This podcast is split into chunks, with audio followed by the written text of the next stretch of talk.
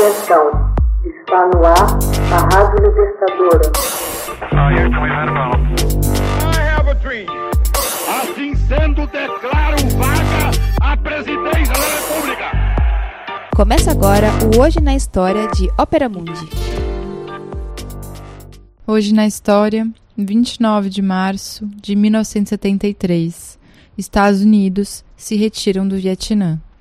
Dois meses após a assinatura do Acordo de Paz, as últimas tropas combatentes dos Estados Unidos deixaram o sul do Vietnã em 29 de março de 1973, logo após Hanoi ter libertado os últimos prisioneiros de guerra mantidos no Vietnã do Norte.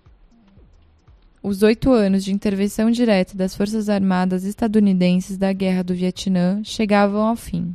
Em Saigon, cerca de 7 mil empregados civis do Departamento de Defesa permaneceram no país, tentando ajudar o Vietnã do Sul a dar andamento ao acordo para que o conflito com as tropas do general Nguyen Vo Giap do Vietnã do Norte chegassem ao fim.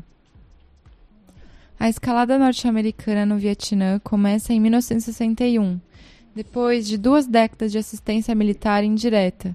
O presidente dos Estados Unidos, John Kennedy, enviou o primeiro grande contingente armado ao país para apoiar o ineficaz regime autocrático do Vietnã do Sul. Três anos mais tarde, com o governo sul-vietnamita caindo aos pedaços, o presidente Lyndon B. Johnson ordenou um bombardeio limitado ao Vietnã do Norte, ao mesmo tempo em que o Congresso aprovava a utilização de tropas terrestres. Em 1965, as investidas norte-vietnamitas deixaram a Casa Branca com duas escolhas: a escalada do envolvimento dos Estados Unidos ou a retirada. Johnson ordenou a escalada, e o contingente de soldados do Exército, Marinha e Aeronáutica chegou a 300 mil pessoas.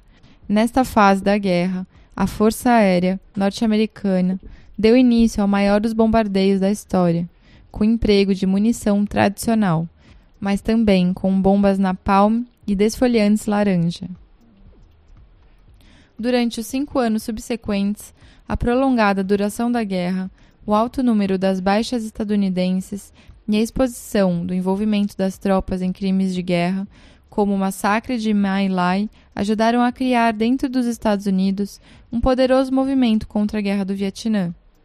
A ofensiva do Tet do Vietnã, do norte do Vietcong, pulverizou as esperanças de um fim iminente do conflito e galvanizou a oposição à guerra. A reação de Johnson foi anunciar em março de 1968 que não iria concorrer à reeleição e autorizar essas negociações de paz.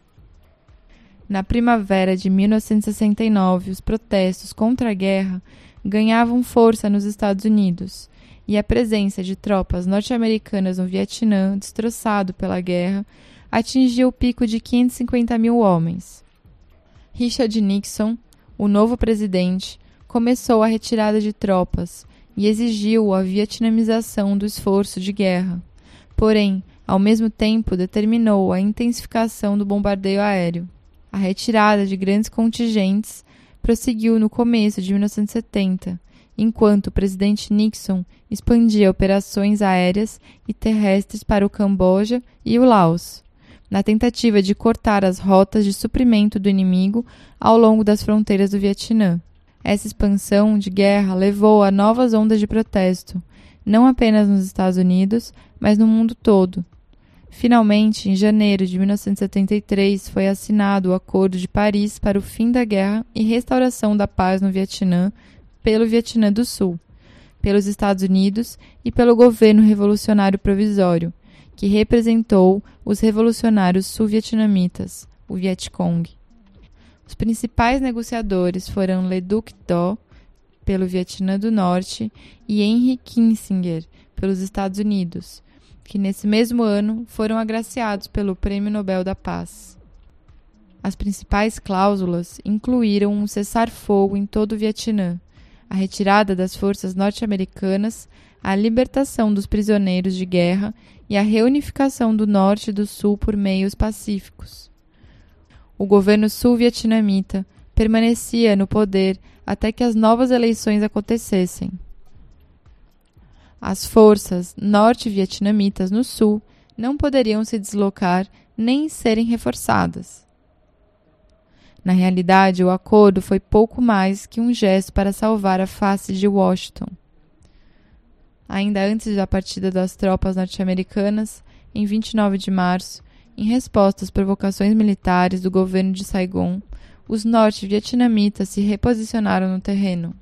No começo de 1974, empreenderam um ataque em larga escala, dominando praticamente todo o território ao sul. Em 30 de abril de 1975, os últimos poucos norte-americanos que permaneciam no Vietnã do Sul foram embarcados em aviões de volta aos seus países. O coronel norte-vietnamita Bui Tin, ao aceitar a rendição do Vietnã do Sul, ressaltou: Vocês não têm nada a temer. Entre os vietnamitas não há vencedores nem vencidos, apenas os americanos foram derrotados. A Guerra do Vietnã foi a mais longa e impopular das guerras em que os Estados Unidos estiveram envolvidos. Custou a vida de 58 mil de seus soldados e centenas de milhares de feridos. 2 milhões de soldados civis vietnamitas foram mortos. Hoje na história, texto original de Max Altman, organização Haroldo Cerávolo, locução Michele Coelho, edição Laila Manoeli. Você já fez uma assinatura solidária de Opera Mundi? Com 70 centavos por dia, você ajuda a imprensa independente e combativa. Acesse www.operamundi.com.br/apoio.